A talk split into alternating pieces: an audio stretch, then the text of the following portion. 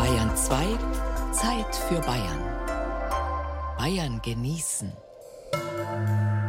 Frost. Bayern genießen im Februar. Mit Gerald Huber. Puh, da haben wir ja noch mal Glück gehabt. Doch noch Winter, pünktlich zu unserem Februar Bayern genießen.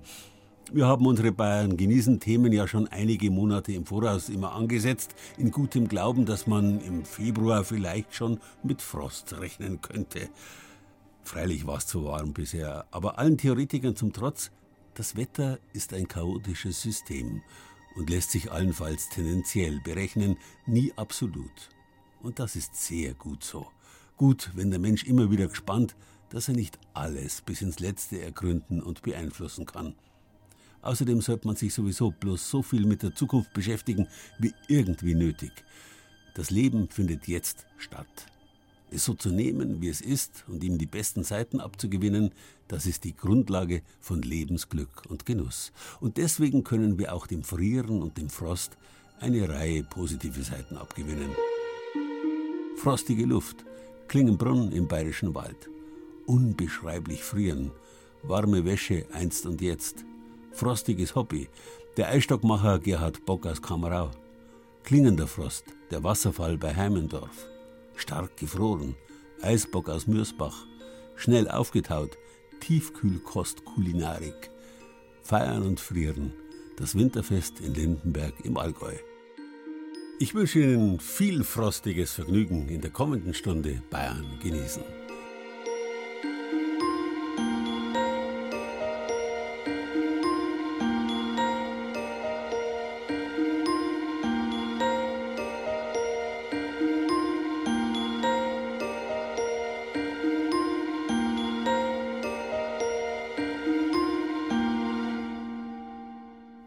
1780 wurde in der damals bayerischen Pfalz von Kurfürst Karl Theodor die Mannheimer Meteorologische Gesellschaft gegründet, weil, wie es in der Gründungsurkunde heißt, seine kurfürstliche Durchlaucht die Witterungslehre ihres höchsten Schutzes gewürdigt hat. Und deswegen hat er dafür gesorgt, dass an mehreren wichtigen Orten der kurfürstlichen Erblanden, auch in anderen Gegenden Europas und der übrigen Weltteile, künftig mit gleichartigen Instrumenten tägliche Beobachtungen gemacht und eingesammelt werden.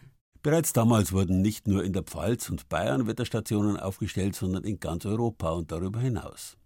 Bayern steht also ganz am Anfang regelmäßiger Wetteraufzeichnungen, rund 100 Jahre bevor das in ganz Deutschland der Fall war. Dennoch sind das natürlich völlig unspektakuläre Zeiträume, wenn man die Jahrhunderte, Jahrtausende, Jahrzehntausende bedenkt, in denen der Mensch sich schon mit dem Wetter herumschlagen muss.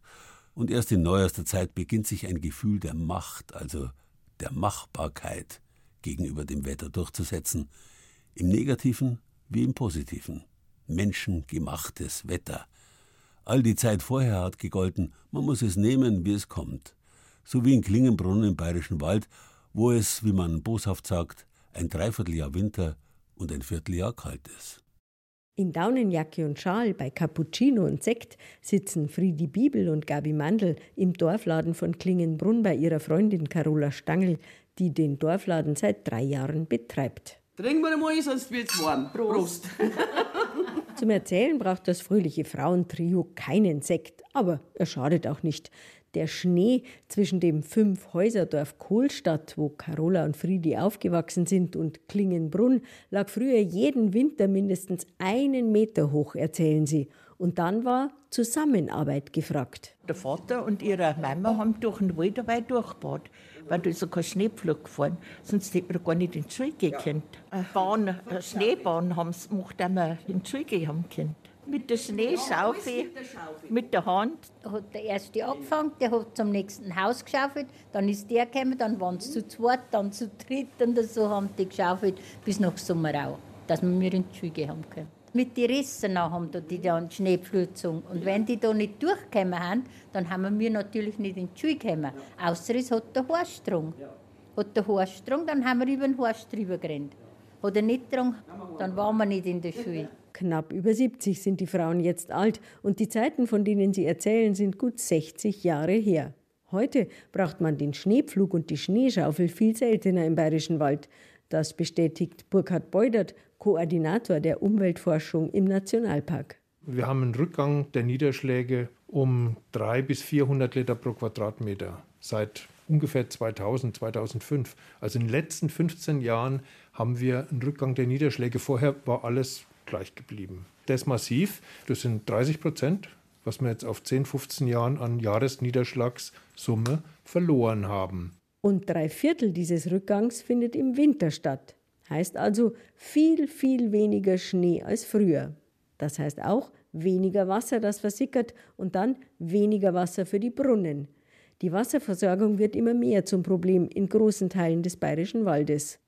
Also lieber zurück zu den schönen Zeiten, zum vielen Schnee von früher. Schneemann baut, Schneeburg baut, Schlitten gefahren, Ski gefahren.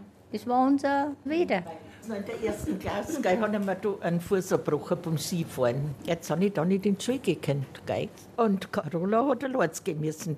Aus lauter Mitleid ist sie auch da oben gefahren und hat gemeint, dass dann auch der Fuß bricht, dass auch nicht gehen braucht. Dabei ist der Ski gebrochen und nicht der Fuß. und Gabi hat sich beim Skifahren sogar in ihren späteren Ehemann verliebt. Ich bin dann Ski gefahren und mein Mann ist gekommen ohne Ski. Jetzt hat er gesagt, ob er sich zu mir hinten stellen darf. Sag ich, ja, gut, hinten fest einhalten. Dann bin ich mit ihm über den Berg geschossen und dann habe ich runterfallen lassen. und ich bin mit Lift wieder rauf. Aber das war am 5. Januar 73. Es hat also seine Vorteile. An einem der kältesten Orte Bayerns zu leben, finden die Klingenbrunnerinnen. Wenn es der Obst in den Kühlschrank geht, bleibt es auch länger frisch. Und darum schauen wir so jung aus, gell, Friede? Man gewöhnt sich an die Kälte. Wie empfindet man das nicht so, ist wie wenn vielleicht von der Stadt kommen. Friedi und Gabi sind viel mit ihren Hunden in der Natur unterwegs, wandern gern, sind früher auf den Loipen im Nationalpark bis ins 30 Kilometer entfernte Finsterau gelaufen. Sie sind abgehärtet und fühlen sich kerngesund. Und ein Hausmittel gegen die Kälte oder wenn sie die Grippe doch mal erwischt, haben sie auch. Holundersaft. Da nimmt man drei Pfund Holundermehl, eineinhalb Liter Wasser, fünf Zwetschgen kommen rein, eine Zimtstange, Nelken kommen rein, eine halbe die Zitrone, der Saft aber gerade. Dann wird das gekocht, dann wird das über die Nacht stehen lassen. Am anderen Tag wird es nochmal warm gemacht und durchgesippt und dann kommt der Schnaps rein. Genau. Kommt ein Viertel Liter Weingeist ein, ein Viertel Liter Schnaps. Und dann wird der Haar so gefällt und dann kannst du dann auf die Seiten und aufheben. Der hält das ganze Jahr. Wenn eins krank wird, dann wird er ja. heiß gemacht. Dann schwitzt du richtig und nach zwei Tagen bist du wieder gesund. Doch woran liegt es jetzt eigentlich, dass es in Klingenbrunn so kalt ist? Nicht in Klingenbrunn direkt, sondern drei Kilometer außerhalb in Klingenbrunn Bahnhof. Gleich hinter dem Bahnhof und ein paar Häusern in einem weiten Tal steht die Messstation mit Thermometer, Hygrometer und Regenmesser. Alles befestigt auf einem Metallgestell in zwei Metern Höhe. Hinter dem Klingenbrunner Tal ragt der große Rachel auf. Gleich zwei Bäche, die Flanitz und die Schwarzach, kommen vom Berg herunter.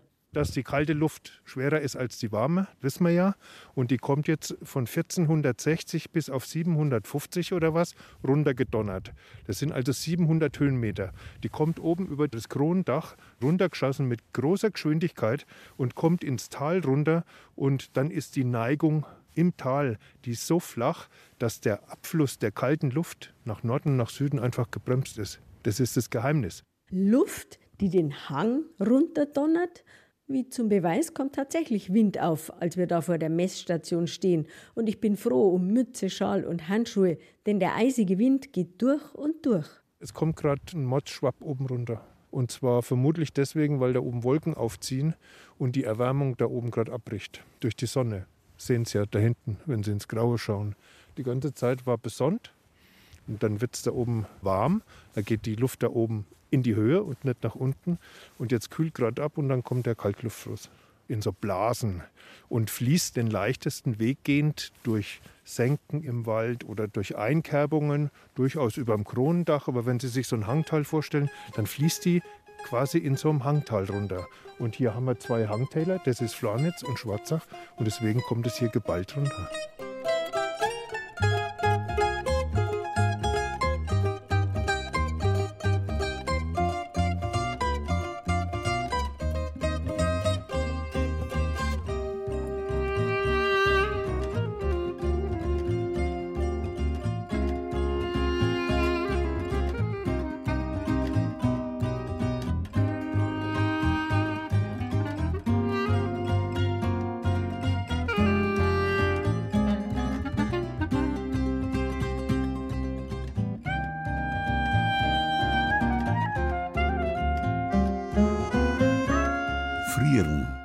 Bestimmten bayerischen Mundarten heißt das Friersen, Freusen oder Fruisen, genauso wie es mittelhochdeutsch Friersen geheißen hat.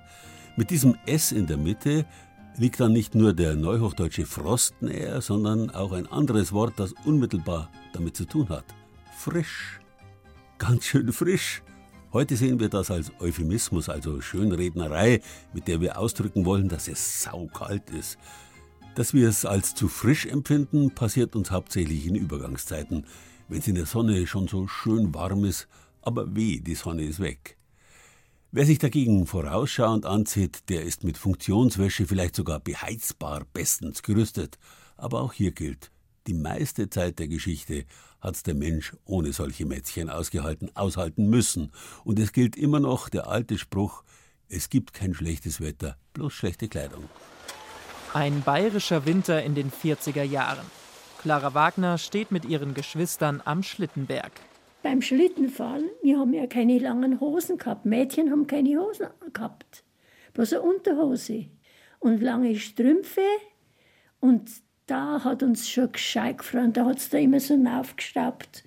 Und da haben uns die Zähne geklappert. Aber wir mussten natürlich Schlitten fahren. so war das damals in Clara Wagners Kindheit. In den kalten Nachkriegswintern der 40er Jahre. Heute ist sie 84 Jahre alt, sitzt nicht mehr auf dem Schlitten, sondern in ihrem warmen Haus. Ja, eigentlich habe ich jetzt nicht so arg geschürt. Ich habe einen Kachelofen, aber den brauche ich jetzt bei den Temperaturen nicht. Aber wenn der warm ist, das ist dann schön. bei Kriegsende ist sie gerade einmal sechs Jahre alt. Eine Zeit voller Herausforderungen. Und eine von ihnen war ganz sicher die Kälte, nicht nur am Schlittenberg. Ja, wir mussten in der Früh schon immer aufstehen und in die Kirche gehen. Auto oder sowas gab es ja überhaupt nicht. Und da hat es uns schon immer gescheit gefroren. In der Kirche war es auch eiskalt.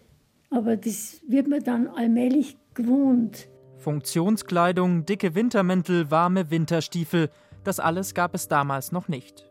Schon gar nicht in der Nachkriegszeit. Es herrschte große Not an Textilien, unabhängig davon, ob man Geld hatte oder nicht.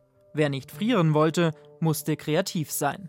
Wir haben im Sommer lange Stroh gesammelt und dann haben wir kleine Zöpfe geflochten, haben wir dann eine Schuhsohle geformt, das haben wir im Haus anzogen und auch draußen, aber wasserdicht war das nicht. Man hat als Sohle dann zum Schluss eine Platte drauf gemacht aus einem alten Fahrradschlauch und dann haben wir noch eine schöne Blume drauf gestickt dass man gewusst haben, wie man der Schuh gehört.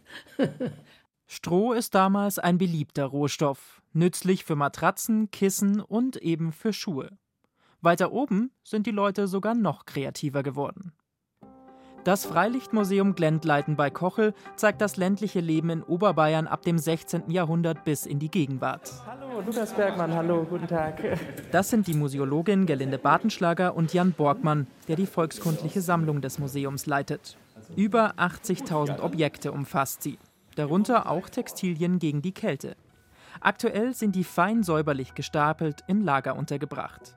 Der erste Blick fällt auch hier auf Schuhe aus Stroh fast wie bei Clara Wagner, nur sind die hier deutlich größer. Aber das sieht ja eher aus wie so ein Gips schon fast. Also konnte man sich damit überhaupt irgendwie bewegen? Ich habe leider keine eigenen Erfahrungen damit. Sie sind leicht, aber sie sind natürlich klobig und man hat es auch oft getragen, wenn man beispielsweise in der Werkstatt oder in, in kälteren Bereichen gearbeitet hat, wo man recht lang hat stehen müssen. Stroh ist als Dämmmaterial heute noch im Bauwesen beliebt für Oberbekleidung eher weniger geeignet. Da waren es dann eher Wolle oder Tierfelle, die herhalten mussten. Wir haben ein kurioses Objekt in unserer Sammlung, das ist ein Katzenfell und das wurde als Nierenschoner benutzt. Also hier ist das Katzenfell und angeblich schützt es vor Rheuma, Ischias oder anderen Beschwerden. Felle sind einfach seit Jahrtausenden eine Bekleidungsmöglichkeit für die Menschen und halten warm und sind gleichzeitig atmungsaktiv. Also es ist an sich ein optimales Kleidungsstück. Und natürlich hat man halt einfach die Felle auch genommen, die man zur Verfügung hatte. Den Fuchs oder halt auch mal eine Katze. Gut, eine Katze würde sich heute wahrscheinlich keiner mehr anziehen. Und trotzdem gibt es viel, was wir auch heute aus dieser Zeit lernen können. Also grundsätzlich ist sicherlich die Nachhaltigkeit, natürlich mit Materialien zu arbeiten, die aus der Region stammen, die vielleicht auch recycelbar sind. Man hat oft auch Kleidung, gute Kleidung, dann im Alltag weitergetragen, hat sie geflickt, hat sie weitergetragen, durchaus auch als Arbeitskleidung. Also dieses nicht fünf Jacken im, im Schrank äh, zu haben, sondern sich auch vielleicht mit zwei für den Alltag zu begnügen, das wären so ein paar Punkte, die man sich von damals abschauen könnte. Auch Clara Wagner hat aus ihrer Kindheit viel mitgenommen. Buchstäblich. Beim Blick in ihren Kleiderschrank ist das deutlich zu sehen. Ja, Mäntel, jetzt schauen Sie her, das ist viel zu viel. Aber ich schmeiß nichts weg. Dann ziehen wir halt den schönsten an. Das Oberbayerische Freilichtmuseum auf der Glentleiten macht im Februar noch Winterpause. Aber wenn Sie sich informieren wollen, was unter die echte Tracht gehört, können Sie das zum Beispiel im Zentrum für Trachtengewand in Benediktbeuern auf unserer Bayern-Genießen-Seite.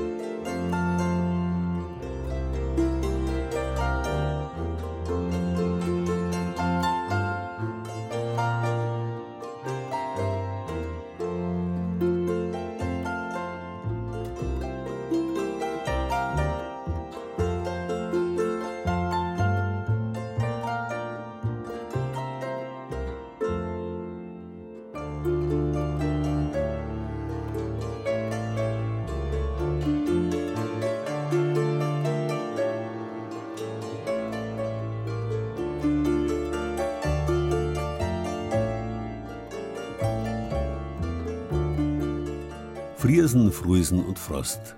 All diese hochdeutschen Varianten von Frieren haben wir F am Anfang durch die sogenannte hochdeutsche Lautverschiebung gekriegt vor rund 1500 Jahren. In Nord- bzw. Niederdeutschland hat es diese hochdeutsche Lautverschiebung nicht gegeben. Da ist es beim alten germanischen P geblieben. Dort gibt es heute noch ein Wort, das wir mittlerweile alle kennen und das mit dem Frieren ursprünglich zusammenhängt. Das Prusten. Im Nord- oder Niederdeutschen heißt das ursprünglich so viel wie niesen, schnauben. Womit wir auch gleich bei der uralten steinzeitlichen Wurzel Preuß sind. Die hat nämlich ursprünglich sprühen, spritzen bedeutet. Woher wiederum der Frost kommt, im Sinn von raureif und die Frieseln, ein altes Wort für die Masern. Die Frieseln sind ja auch gewissermaßen rote Spritzer auf der Haut und genauso ist der Frost und genauso stammt ja der Raureif von kleinen Tropfen. Die alte Erfahrung, dass im Winter verspritztes Wasser leicht zu einer Eisfläche werden kann, machen sich Eisstockschützen in ganz Bayern zunutze, um spiegelglatte Bahnen hinzukriegen, auf denen sich trefflich schieben und schießen lässt. Vorausgesetzt, man hat dafür den richtigen Eisstock. Denn obwohl sich der Eisstocksport wieder zunehmender Beliebtheit erfreut, werden die handwerklichen Eisstockmacher, wie Gerhard Bock aus Kamerau in der Oberpfalz einer ist, immer seltener. Da, ja, da, da ist der Fußballblut ernten und Ernteholt geht er so nebenan vom Ring, rundum. Die Werkstatt von Gerhard Bock liegt nur wenige Meter vom Fluss Regen entfernt. Von seinem Werkstattfenster aus kann er das Flusstal gut überblicken. Träge fließt das Wasser dahin, wo es doch eigentlich unter einer Eisschicht liegen sollte, um diese Jahreszeit. Früher sind so immer am Ring auch drinnen gewesen. Weil es aber noch Eis gehabt da haben wir Dorfmeisterschaften gemacht, bloß mit Holzstecker und so. Aber es geht einfach nicht mehr. Die Zeiten haben vorbei. Seit mehr als 80 Jahren werden in der kleinen Werkstatt in Kamerau Eisstöcke gedrechselt. Gerhard Bock wird jetzt nicht damit aufhören, nur weil es gerade keinen richtigen Winter mehr gibt und die Weiher und der Regenseitenarm nicht mehr zufrieren wollen. Das ist am Vater seine Werkstatt, noch der war Wagner. Ich bin 75 Jahre alt. Und die Maschinen hat noch ein bisschen älter. Praktisch klein und grei haben die gemacht worden. Das kam von einem Maschinenbauer. Ich habe das vom Vater mitgekriegt und irgendeine Arbeit brauche ich auch. Gefühlvoll schneidet Gerhard Bock an der Bandsäge seinen Rohling in Form. Der Korpus ist aus hartem Buchenholz. Als Belag für den Eisstock dient Birne. Birnbaum. Das ist so feinfaserig und es wird so glatt. Und das rutscht am besten. Die Wahl der richtigen Holzsorte für den Belag des Eisstocks ist wichtig, gerade in Zeiten, wo die Winter nicht mehr so kalt sind wie früher. Wenn es richtig kalt ist und da gefriert, da geht es nicht einmal so auf die Holzart. Wenn der schönes Eis ist, da geht ja jeder fast. Weil ein Kirschbaum und ein Apfelbaum und sowas gehen auch. Aber kennen das also sofort, wenn es nass wird oder über den Schnee übergeht. Da kennst du das auch dann. Geht halt der Birnbaum am leichten. Gut einen halben Tag braucht Gerhard Bock für die Herstellung seines Eisstocks. Jetzt hat er den zur Kreisform geschnittenen Holzblock in die Drehmaschine eingespannt. Behutsam zieht er mit dem Messer die Oberfläche ab. Binnen weniger Sekunden bekommt das Holzstück die typische gewölbte Oberseite. Der Eisstock hat seine künftige Form jetzt schon erhalten. In den Holzofen seines Wohnhauses nebenan hat der Schreiner schon zuvor einen massiven Eisenring gelegt. Inzwischen hat sich das Metall zur Rotglut erhitzt und geweitet.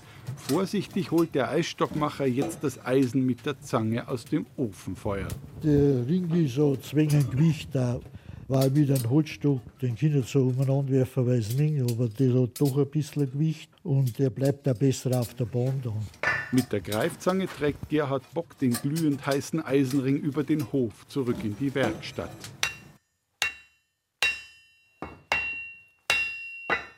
Mit kräftigen Hammerschlägen passt er das Holz in den Eisenring ein. Das Metall ist noch so heiß, dass das Holz augenblicklich zu qualmen beginnt. Schnell füllt sich die kleine Werkstatt mit Rauch. Der Ring, der ist so unten größer als oben, der ist konisch. Und der Eisstock wird auch konisch drechselt, dass der Ring praktisch nicht oben kann. Gerhard Bock nimmt jetzt den immer noch qualmenden Eisstock und taucht ihn in einen Eimer mit eiskaltem Wasser. Der glühend heiße Eisenring kühlt im Bruchteil einer Sekunde herunter. Das Metall zieht sich zusammen und schließt sich fest um den Eisstock. Diese Verbindung von Holz und Eisen kann niemand mehr lösen. Jetzt äh, kann man dann praktisch in Drechselbank wieder rein, äh, wird dann das Loch gefährt, können wir praktisch da den Stuhl reinmachen. Der Stuhl der gehört immer so rein, dass der Eisstock mit dem Holz läuft, nicht quer zum Holz. Das Werkstück wird noch einmal abgeschliffen und bekommt noch eine Lackierung mit klarem Bootslack. Dann hat Gerhard Bock wieder einen Eisstock fertiggestellt. Das Exemplar stellt er auf eine Werkbank unterm Fenster. Dort stehen schon zwei Dutzend andere Eisstöcke und warten auf Käufer. Aber die kommen wohl erst wieder, wenn es irgendwann so kalt wird, dass der Seitenarm vom Regen unten vor der Werkstatt wieder zufriert, sagt Gerhard Bock, der Eisstockmacher. Ja, aber das haben wir nicht in der Hand. Ein Eisstock kann man machen, aber das Eis nicht. Zumindest nicht, das zum Zahlen ist.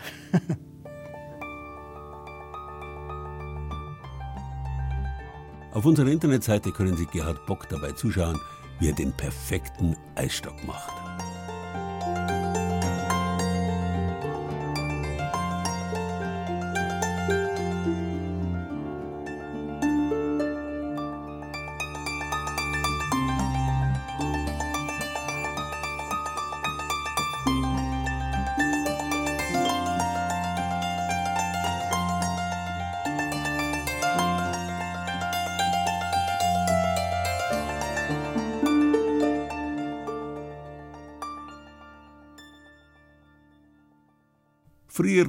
Frost, frisch haben also mit Sprühen und Spritzen zu tun und kalten Bedingungen, versteht sich.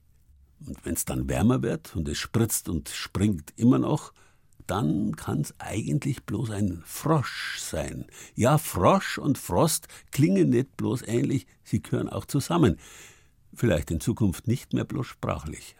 Aber da reden wir von der dunklen Zukunft, über die wir Menschen uns nicht allzu viel Gedanken machen sollten und schon gar keine Angst zu haben brauchen. Auch nicht vor einem Frosch im Februar. Und ich verspreche Ihnen, irgendwann ist sie wieder da, die Stein- und Beingefrierende Kälte, die aus einem simplen kleinen Wasserfall am Hüttenbach in der Fränkischen Alb das Naturdenkmal klingender Wasserfall macht. So, meine kleine Exkursion heute beginnt auf einem Wanderparkplatz in Heimendorf in der Nähe von Röthenbach an der Pegnitz. Und hier treffe ich mich jetzt mitten im Winter mit einem Herrn Herbst. Leonhard Herbst, er kennt sich ganz gut aus hier in der Region und wird mich jetzt gleich zum sogenannten klingenden Wasserfall führen. Da bin ich schon ganz gespannt. Hallo, grüß Sie. Hallo, grüß Gott. Herr Herbst, die Temperaturen sind ein bisschen gesunken in den letzten Tagen. Es ist kälter geworden. Schnee ist auch gefallen. Sind das gute Voraussetzungen jetzt, um den klingenden Wasserfall zu besuchen? Noch nicht. Es müsste also wesentlich kälter sein. Es müssten also mindestens eine Woche minus 10 Grad haben. Dann könnten wir diese Eiszapfen sehen. Jetzt kaum. Das heißt, die Eiszapfen sind das Besondere, die den klingenden Wasserfall dann irgendwie auch ausmachen. Aber bitte festes Schuhwerk anziehen. Es ist im Moment noch matschig. Ich habe festes Schuhwerk an, dann gehen wir los. Wir müssen in die Hüttenbachschlucht. Ja. ja. Die ist hier am, am Moritzberg. Ja, hier hinter uns sehen wir den Moritzberg, den Berg der Nürnberger wird er allgemein genannt, den ja auch Albrecht Dürer schon gemalt hat, von der Burg aus, den Berg, der jetzt als ja, Zeugenberg herausragt aus der Alp. So, jetzt gehen wir hier runter. Ist das jetzt hier schon äh, die Hüttenbachschlucht? Ja, wir sehen zum Teil schon den Bach da unten, der hier sehr stark meandert, also diese Kurven drin hat. Ja, der schlängelt sich hier ganz schön durch. Ne? Jetzt müssen wir ein bisschen Seiltänzen. Gut, also jetzt müssen wir hier ein bisschen schauen, dass wir auf die Steine treten. Ja, wir gucken mal. So, kleines Abenteuer schon mal zu Beginn ein, zwei Meter entfernt von der Abbruchkante, da schlängelt sich der Hüttenbach gerade noch ein bisschen hier entlang. Dann sieht man schon die ersten Steinstufen, über die er sich so drüber schlängelt. Die werden jetzt ein bisschen größer und es wird auch deutlich lauter. Man merkt schon, die Wassermassen stauen sich ein bisschen auf. Und dann kommen wir jetzt zur Abbruchkante. Das ist dann quasi so das große Finale, was wir jetzt quasi hören, wenn er auch richtig fließt. Und dann windet er sich wirklich runter und stürzt so vier, fünf Meter hier in die Tiefe. Herr Herbst, dieser Wasserfall, an dem wir jetzt stehen, der wurde vom Bayerischen Landesamt für Umwelt in Augsburg als Geotop ausgewiesen, also als interessantes, auch erdgeschichtliches Gebiet. Was ist denn das Besondere an diesem Wasserfall? Was kann man hier genau sehen? Ja, vor allem also die verschiedenen Gesteinsschichten. Also meist sind es also Sandsteinschichten verschiedener Härtegrade und oben also dann der Kalk, der ja typisch für die Frankenalb ist. Und dieser Abbruch hier ist ja viereinhalb bis fünf Meter ungefähr. Und das ist schon was Ungewöhnliches, vor allem in der Frankenalb. Jetzt ist also im Moment sehr viel Wasser. Aber wenn es weniger Wasser ist, dann wenn die einzelnen Tropfen, die gehen so nach hinten und höhlen dadurch den Stein so langsam aus. Jetzt heißt äh, dieses äh, Geotop, dieser Wasserfall, klingender Wasserfall, Herr Herbst. Also jeder Wasserfall, gehe ich jetzt mal davon aus, wenn er stürzt, dann hat er einen bestimmten Klang. Warum hat denn jetzt dieser Wasserfall diesen besonderen, ja, diesen typischen Namen bekommen? Ich kenne zwei Versionen. Eine, wenn also jetzt hier starker Frost herrscht, also eine Woche, ne, minus 10 Grad, dann sind diese Eiszapfen hier. Wenn dann der Wind kommt, durch diese Eiszapfen, dann gibt es einen besonderen Ton. Oder wenn es dann schon wieder abklingend ist, wenn wir dann wärmere Temperaturen haben, dann fallen diese Eiszapfen herunter. Und das klingt auch wiederum. Das bedeutet, um den klingenden Wasserfall eigentlich richtig in seinem Sinne klingen zu erleben, muss man ihn eigentlich dann besuchen, wenn er eben fast still steht, wenn ich es richtig verstanden habe. Ja, wenn also nicht mehr so viel Wasser fließt, sondern das Wasser also entlang dieser Eiszapfen runterrinnt. Ach, schön wär's.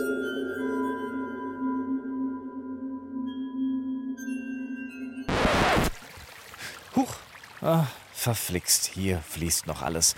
Akustisch also nichts Außergewöhnliches, aber optisch hat sich der Ausflug dennoch gelohnt. Und das Motto für richtig eisige Winterwochen ist damit auch klar. Kommt der Hüttenbach zum Stehen, klingt das Eis. Auf Wiedersehen. Der klingende Wasserfall in der Hüttenbachschlucht bei Heimendorf im Nürnberger Land. Wie Sie hinkommen, finden Sie auf unserer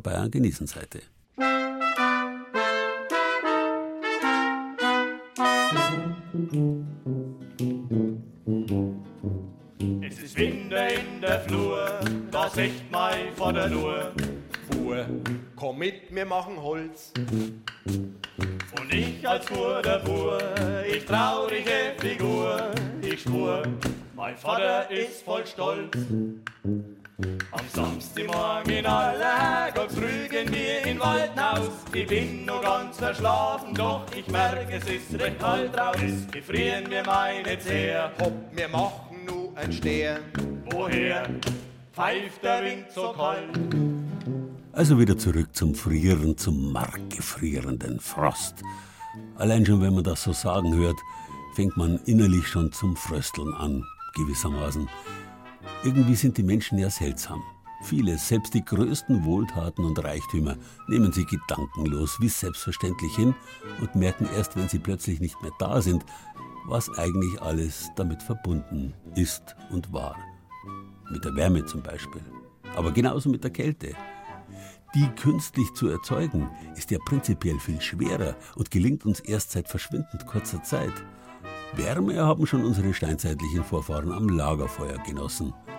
Künstliche Kälte dagegen gibt es flächendeckend erst in der Nachkriegszeit. Ganz wichtig beispielsweise für unsere Brauereien. Wobei der Eisbock, eine fränkisch-frostige Bierspezialität, heute zwar mit künstlicher Kälte hergestellt wird, seine Ursprünge allerdings dürfte er in den bitterkalten Wintern der kleinen Eiszeit ab dem ausgehenden Mittelalter haben. Hier haben wir dann den 2021er Jahrgang. Der reift in einem bayerischen Whiskyfass vom Schliersee. Der liegt jetzt erst seit einem guten halben Jahr. Der darf noch mindestens ja, ein gutes Jahr, schätze ich mal, reifen, bis wir den dann abfüllen. Im schmalen Gewölbekeller der Sonnenbräu in Mürsbach bei Bamberg hat Braumeister Daniel Schmidt seine Hand auf eines der acht dunkelbraunen Holzfässer gelegt. Darin schlummert die nächste Generation Edel Eisbock. Klingt nach Bier, ist auch eins, hat aber auch viel von einem Likör. Der Biersommelier öffnet den Stopfen eines Fasses und schnuppert daran. Die klassischen Holzaromen, Vanille, so wie man es von einem Whisky kennt, der lang, lange Jahre im Fass verbringt. Ähm, klassische Vanille-Holzaromen, leicht ja, brodig vielleicht, so die Röstaromen, die vom Brennen vom Holzfass kommen. Der Eisbock geht während einer langen Ruhezeit eine Art Mariage mit den Aromen des Fassvorgängers ein. In diesem Fall waren es Portwein und Williams Birne. Solche Verfahren kennt man etwa vom Gin. Im Fass verschmelzen die Noten der flüssigen Vorgänger mit den Eisbockaromen. Ja, ich würde mal ganz sagen, ganz leicht kommen hier noch die Hopfenaromen vom Bier mit durch, die Malzsüße. Der Eisbock ist schon, wenn er bei Daniel Schmidt ins Fass kommt, ein besonderes Bier. Er wird nur in wenigen Brauereien hergestellt, denn dafür braucht es, wie der Name schon sagt, sehr tiefe Temperaturen. Eine frostige Nacht vor vielen Jahrzehnten war der Legende nach auch die Geburtsstunde des Eisbocks.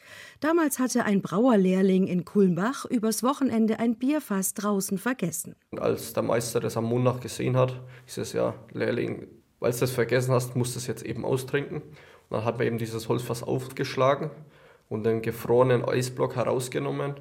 Dann hat man festgestellt, da ist ja noch was flüssig und der schmeckt ja gar nicht so schlecht. Braumeister Daniel Schmidt hat sich extra eine Gefrierkammer bauen lassen, um Eisbock herstellen zu können. Die einzige Zutat ist Starkbier, selbst gebrautes natürlich. 900 Liter dieses Doppelbox füllt Schmidt in einen speziellen Behälter, dann dreht er die Temperatur in der Eiskammer runter. Den brauen wir im Juni ein und zum Steigern trinken. Im Januar wird er dann ausgeschenkt und der Rest wird quasi dann zu Eisbock verarbeitet. Das funktioniert wie einst in Kulmbach. Das Wasser im Bier gefriert bei 0 Grad Celsius, Alkohol erst bei minus 120 Grad. Sobald das Wasser gefroren ist, wird es als Eis abgeschöpft. Dann kann die Essenz des Bieres abgefüllt werden. 200 Liter sind übrig geblieben. Bei einem normalen Eisbock ist jetzt Schluss. In Mürsbach beginnt nun die monatelange Reifephase im Fass, bevor die jetzt aromatisierte und kohlensäurefreie Flüssigkeit wieder raus darf. In Kulmbach öffnet der Wirt des Gasthauses Hagleite eine der jährlich 600 exklusiven 0,3 Liter Bügelflaschen Sonnenbräu Eisbock und lässt die bernsteinfarbene, schaumfreie Flüssigkeit ins Glas laufen. So, also farblich gut.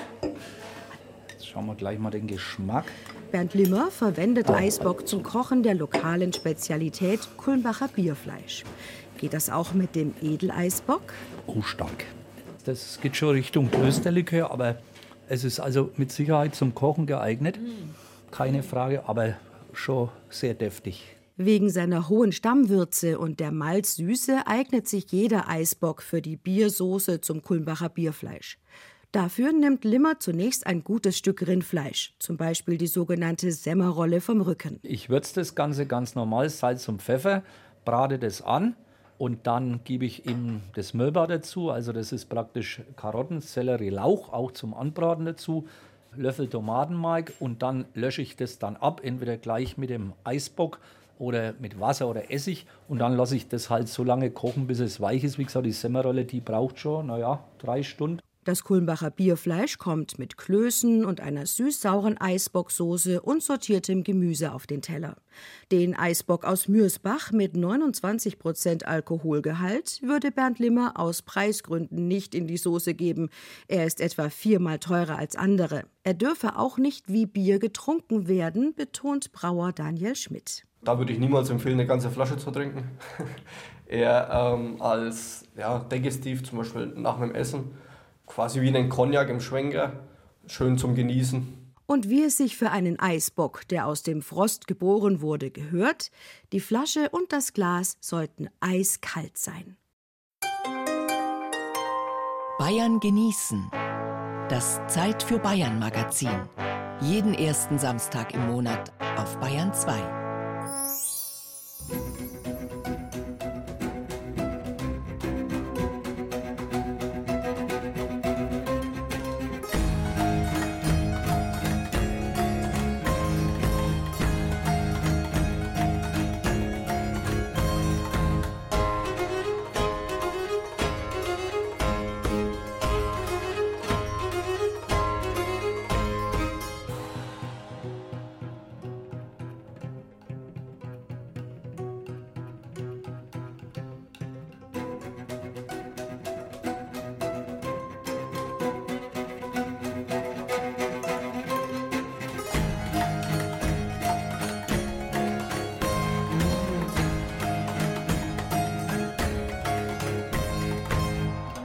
Frösteln und Frieren gehören zwar zusammen, ganz deckungsgleich sind die Wörter allerdings nicht. Voraussetzung des Fröstelns ist das Frieren. Ganz ähnlich ist es mit dem Frost und dem, was man die Gfrier nennt. Es kommt ja nicht von ungefähr, dass wir heute Gefriertruhe oder Schrank sagen und der gänzlich neumoderne Froster nicht verleugnen kann, dass er bloß ein englisches Fremdwort ist. Soweit ist es mit dem Frühjahr ja gar nicht mehr. Wenn dann die Gfrier aus dem Boden geht, dann kann es wohl nochmal starke Fröste geben. Über kurz oder lang aber taut alles auf. Und das tut auch der Inhalt eines Gefrierschranks, egal ob man es will oder nicht. Wir machen uns viel zu selten klar, welch gesundheitlichen Luxus das Einfrieren von Lebensmitteln mit sich bringt.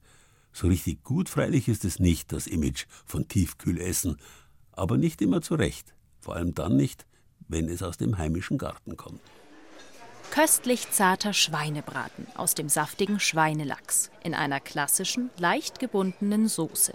Dazu servieren wir traditionell würzigen Apfelrotkohl und kleine Kartoffelrösti. Da läuft einem das Wasser schon im Mund zusammen. Hört sich an wie von der Speisekarte in einem gemütlichen Dorfwirtshaus. Doch das Gericht kommt nicht aus der Wirtshausküche, sondern aus der Tiefkühltruhe. Diesen Schweinebraten mit allen Zutaten im Komplettpaket hat ein bekannter Tiefkühl-Lieferservice im Angebot. Neben Nudelpfannen, Sahnetorten, Pizza und so weiter. Wenn es mal schnell gehen muss, sind die Gerichte sicher eine Alternative, aber geht es nicht auch anders? Das will ich auf dem Wochenmarkt in Würzburg herausfinden. Wir haben aktuell Temperaturen um den Gefrierpunkt, doch ein paar Gärtnereien und Gemüsehändler aus Unterfranken halten eisern durch. Die Mitarbeiterinnen und Mitarbeiter dick eingemummelt an den Ständen mit Mützen und Handschuhen. Das Obst und das Gemüse steht in dunkelgrünen Plastikkisten bereit. Hallo, ich brauche einen Brokkoli und ähm, eine Handvoll äh, Champignons würde ich noch mitnehmen. Also einfach so. In meiner Stofftüte landen auch noch zwei Bananen und eine Handvoll Feldsalat. Quasi mein gesunder Einkauf für die nächsten Tage. 6,70 Euro bitte. Dankeschön. Doch wie schaut es bei den Lebensmitteln aus mit dem Einfrieren? Da kann mir vielleicht Alex Maciejewski von dem Gemüsehändler aus dem Raum Kitzingen weiterhelfen.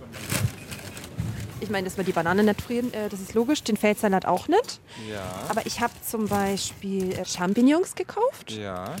Und einen Brokkoli. Den kann man auf jeden Fall einfrieren. Eigentlich ist es ja auch oft so, dass wenn man die Sachen direkt nach der Ernte einfriert, dass die dann noch mal ein bisschen mehr von den Nährstoffen speichern können. Also es ist eigentlich fast sinnvoller, wenn man die einfriert, anstatt wenn die jetzt noch ewig im Kühlschrank irgendwie für ein paar Tage liegen. Also eigentlich ist es bei den meisten Sachen echt unkompliziert. Gerade die jetzt auch irgendwie saisonal sind, ob das jetzt der Rosenkohl ist oder auch Meerrettich oder eben Brokkoli, ist das eigentlich gar kein Problem. Dahinter steckt die Idee, die Lebensmittel dann zu kaufen, wenn sie wirklich Saison haben. Also nicht Erdbeeren im tiefsten Winter im Supermarkt kaufen, sondern im Sommer im eigenen Garten oder auf dem Erdbeerfeld ernten. Das macht zum Beispiel auch diese Wochenmarktkundin. Erdbeeren, Himbeeren, Johannisbeeren, Heidelbeeren teilweise auch. Ne? Weil ich lege natürlich Wert auf frische Sachen normalerweise, aber von der Gefriertruhe ist es ja auch sehr frisch, sagt man immer, wenn man es frisch eingefriert. Und dann hat man halt auch im Winter die Vitamine. Und ich sage immer, da wo die Schwemme ist, wenn zum Beispiel Tomatenschwemme ist, dann wird das alles eingefroren. Ganz viel, kiloweise. Und dann hat man im tiefsten Winter einfach eine schöne frische Tomatensuppe. Oder für die Enkelkinder Spaghetti mit Tomatensauce. Frieren Sie manchmal Lebensmittel ein? Ja, Fleisch, Gemüse und fertige Sachen, die schon gekocht sind, dass man noch mal eine Portion hat oder so. Frieren Sie was ein? Selten. Nur wenn ich was übrig habe. Also es schmeckt nicht so gut. Es wird dann so wässrig und vom Geschmack her ist einfach kein Vergleich. Lieber frisch zubereiten. Wässrig, schmeckt nicht so gut, komische Konsistenz. Das kann passieren, denn nicht jedes Obst oder Gemüse eignet sich auch zum Einfrieren, sagt Gartenexpertin Marianne Schor-Helgert von der Landesanstalt für Wein- und Gartenbau in Veitshöchheim bei Würzburg. Was ich gar nicht gern eingefriere, das sind gelbe Rüben, weil die erhalten nach dem Auftauen so eine merkwürdige Konsistenz, fast so schwammartig. Also das merkt man auch noch im fertigen Gericht. Aber was Erbsen anlangt, das ist wirklich eine ganz, ganz tolle Sache, weil die einfach so schön frisch rauskommen. Auch Blumenkohl, Fenchel, Kohlrabi oder Spinat lassen sich gut einfrieren. Aber vorher putzen, schneiden und blanchieren. Marianne Schor-Helgert friert sogar Tomaten aus dem eigenen Garten ein. Die kann man einfach so wie sie sind, zack, rein in das Gefriergerät. Und wenn man sie dann ungefähr eine Viertelstunde, bevor man sie braucht, rausholt, dann lassen sich die wunderbar abziehen und in Scheiben schneiden. Ich würde die jetzt äh, aber nicht als Salat verwenden, sondern ganz hervorragend zum Beispiel für Focaccia, ein Stück Hefeteig, bisschen mit wenig Gemüse belegt oder auf eine Pizza. Da ist es auch nicht so schlimm, wenn die Tomaten nach dem Einfrieren ein bisschen matschig sind. Der Tipp der Gartenexpertin für Himbeeren die Beeren ungewaschen einfrieren, in Beutel rein, möglichst wenig Luft im Beutel lassen. Den Beutel forme ich auch flach. Das hilft nachher beim gleichmäßigen Auftauen und natürlich auch beim Lagern, weil diese flach geformten Beutel, die kann man dann schön äh, aufstapeln. Und die Himbeeren landen dann zum Beispiel im Joghurt, in der roten Grütze, auf einer Tarte oder in einer neumodischen Smoothie Bowl. Diese hübsch angerichteten Schüsseln, die das Müsli auf dem Frühstückstisch quasi vertrieben haben. Das will ich gerne ausprobieren. Gefrorene Himbeeren habe ich nämlich immer daheim im Gefrierschrank.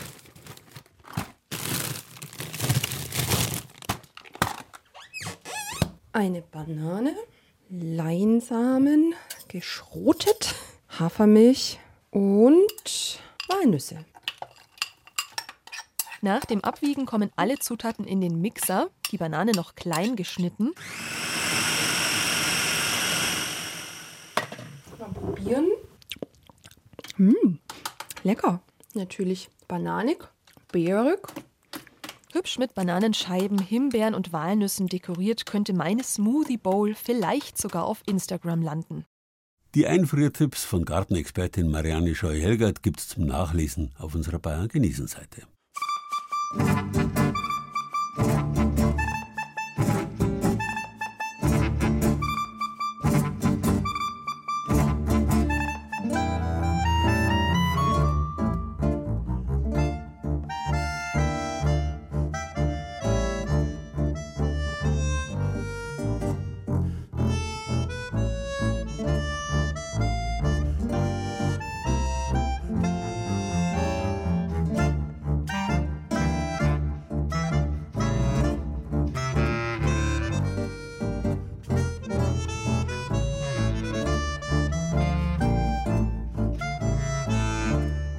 Freilich, Frost und Frieren freuen den Menschen, sagen wir mal, nur bedingt.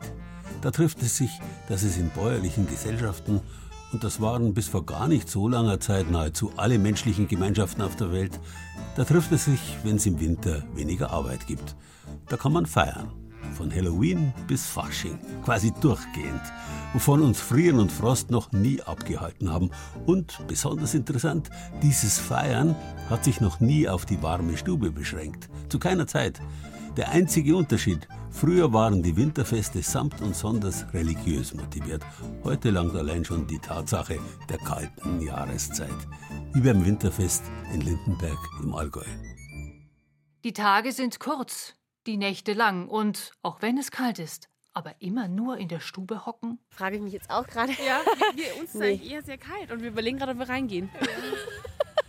Nö, aber ich finde schon im Winter, wenn man draußen ist, der Reiz schon schön, wenn man dann einen Punsch oder irgendein Glühwein oder irgendwas in der Hand hat. Der schmeckt ja auch nicht, wenn es warm ist. Man fragt sich zwar dann, wenn man so rumfriert, warum mache ich es eigentlich, aber es ist, gehört halt zum Winter dazu. Weil uns das Gemeinsame wichtig ist. Es ist immer ein besonderes Ambiente im Winter draußen zu sein. Also gerade die Natur ist ja auch ruhiger, man selber ist auch ruhiger, man nimmt vieles anders wahr. Und vor allem im Winter schaut es halt auch ganz besonders schön aus, weil der ganze Dreck halt unterm Schnee versteckt ist. Warme Gerichte und Getränke gibt's natürlich reichlich auf dem Lindenberger Winterfest. Und tolle, einmalige Kunstwerke zum Anschauen.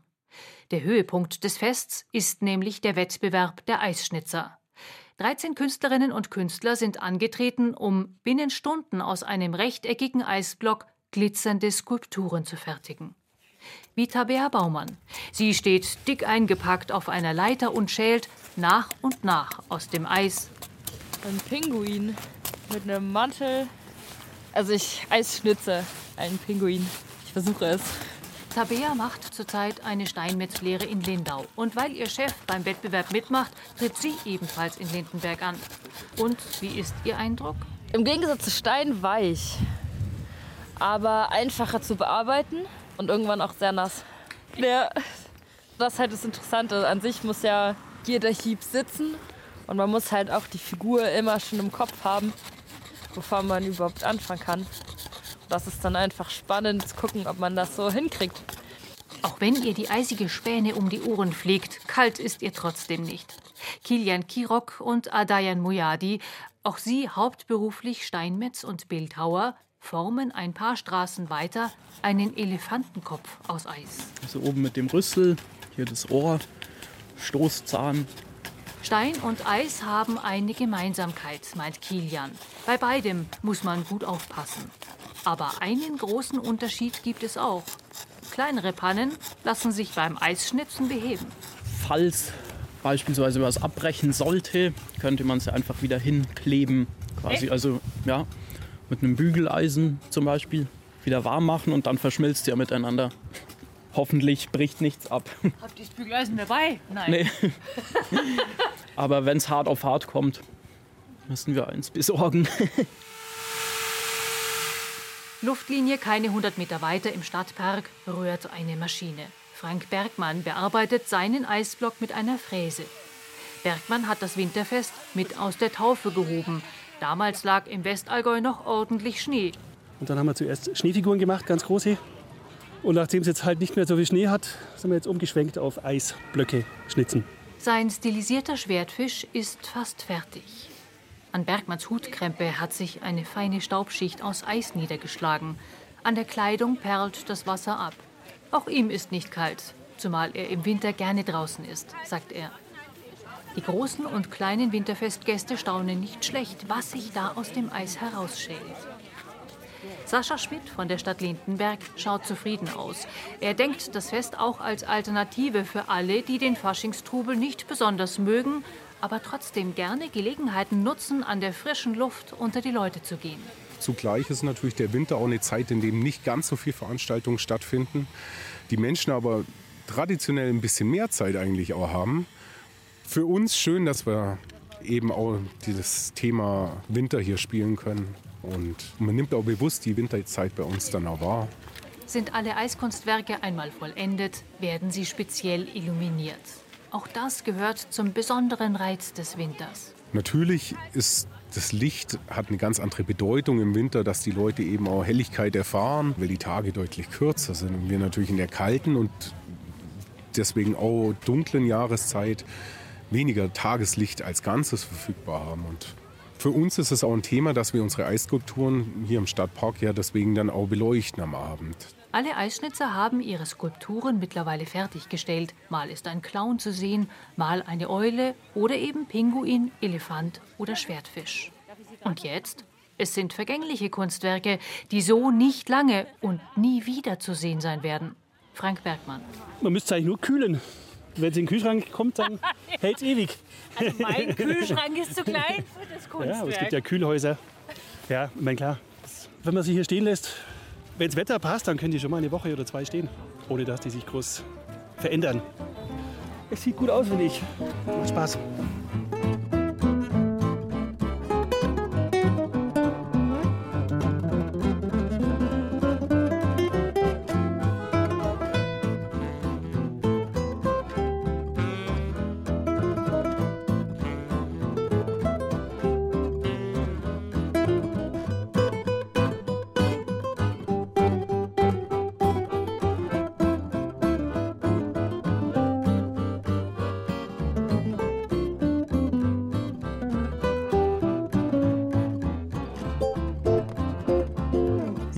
Sogar das Frieren und der Frost lassen sich genießen. Vor allem, wenn man weiß, dass es hernach taut, lässt sich die Kälte gut verdauen. Sie haben richtig gehört. Tauen und dauern wie in verdauen klingt nicht bloß gleich, es heißt auch das Gleiche, nämlich auflösen, schmelzen. Aber das ist wieder eine ganz andere Geschichte. Erzähle ich Ihnen gern zu gegebener Zeit. Für heute wünsche ich Ihnen einen frostig frohen Februar. Frost. Das war Bayern genießen im Februar mit Gerald Huber und sieben Beiträgen aus unseren sieben bayerischen Regionalstudios. Birgit Fürst hat sich in Klingenbrunn umgeschaut, Bayerns kältestem bewohnten Ort im bayerischen Wald. Lukas Bergmann hat sich darüber informiert, was man in Zeiten vor moderner Funktionskleidung gegen die Kälte gemacht hat. Kälte genießen pur, das kann man mit den Produkten des Eisstockmachers Gerhard Bock aus Kamerau, dem Uli Scherr über die Schulter geschaut hat. Tobias Föhrenbach war beim Naturwunder Klingender Wasserfall in Heimendorf im Nürnberger Land. Anja Bischoff hat den Eisbock aus dem oberfränkischen Mürsbach probiert. Was Einfrieren kulinarisch bringt, hat uns Christiane Scherm aus unserem Studio Mainfranken gezeigt. Und Doris Bimmer hat das Winterfest in Lindenberg im Allgäu mitgefeiert.